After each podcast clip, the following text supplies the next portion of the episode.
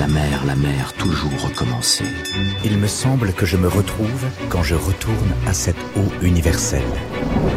Un été avec Paul Valéry. À peine sorti des sables, je fais des pas admirables dans les pas de ma raison. Par Régis Debray. L'intellectuel quart de temps. J'aimerais vous lire ma lettre au président de la République. Allez-y, monsieur Zola, je suis prêt.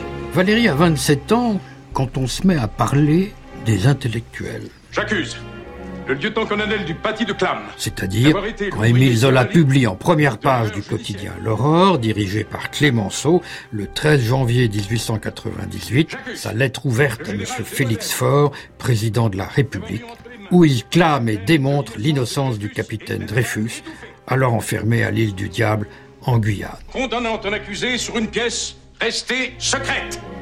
S'en suivront des listes de pétitionnaires dont la dernière sera baptisée la protestation des intellectuels. Universitaires, diplômés, artistes, avocats et étudiants, mais Valérie ralliera bientôt le camp opposé, comme Pierre Louis, comme ses amis Rouard, comme Degas lui-même avec ses confrères Forain et Carandache.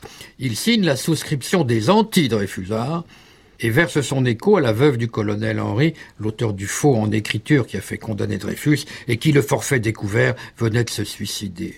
Valérie a suivi le mouvement avec, en marge de sa signature, un bémol un peu embarrassé, non sans réflexion, note-t-il.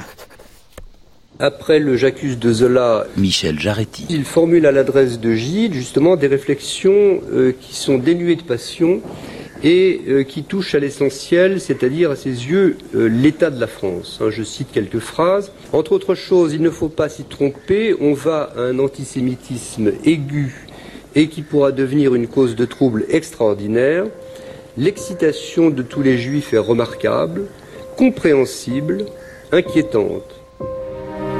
Rappelons-nous que nombreux furent de bons écrivains et de grands artistes comme Cézanne et Renoir qui se sont ligués pour défendre l'armée et la patrie française. Et Valérie fut l'un d'eux. Le tropisme protestant a poussé Gide à rallier les pétitionnaires de l'aurore un statut de minoritaire, en l'occurrence religieux et sexuel, est toujours de nature à pousser dans le bon camp. Un certain milieu ambiant, catholique et antisémite, n'a pas fait cette grâce à Valérie, qui alla jusqu'à exiger par lettre de Gide qu'il ne soit plus jamais question de cette histoire actuelle entre nous. Vous ne trouverez pas dans le dictionnaire des intellectuels français, par Jacques Julliard et Michel Vinocq, le nom de Valérie. Alors qu'on y trouve aussi Proust, Cocteau et Julien Gracq, des auteurs d'œuvres littéraires qu'on ne peut pas tenir pour des militants, qui ont été peu engagés dans le débat d'idées et l'action publique. Mais après tout, Proust a été Dreyfusard et Gracq communiste dans sa jeunesse. À quel isme rattacher Valérie Anarchisme serait exagéré? Valérie n'a jamais fait doctrine de ses vues personnelles? Conservatisme également? Monsieur Teste se voulait un homme sans opinion, à l'instar du sage chinois dont on sait qu'il n'a pas d'avis. Le vieux Valéry aura toujours son petit avis en politique, mais il ne fera jamais un usage politique de sa notoriété, et il regrettera longtemps, après l'affaire Dreyfus, de l'avoir manifesté à cette occasion. François Valéry, fils de Paul Valéry. La pensée politique de Valéry n'est pas du tout une chose fondamentale chez lui, c'est le sous-produit d'une activité mentale qu'il a développé toute sa vie et il l'a appliqué à la politique comme il aurait appliqué à autre chose.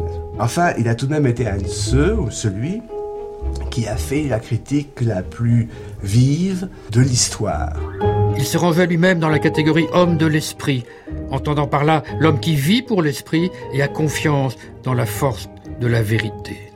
À ne pas confondre avec le corps spécialisé des intellectuels, individus portés par un souci, un projet d'influence, et donc à rendre public leur opinion privée sur le cours des choses. Grands hommes sont ceux dont les fautes ne comptent pas, dira Valérie un jour. Excellente observation. La preuve qu'il a dit vrai, c'est que ce faux pas, cette erreur de jeunesse, n'a pas endommagé sa renommée ni laissé de traces dans nos annales.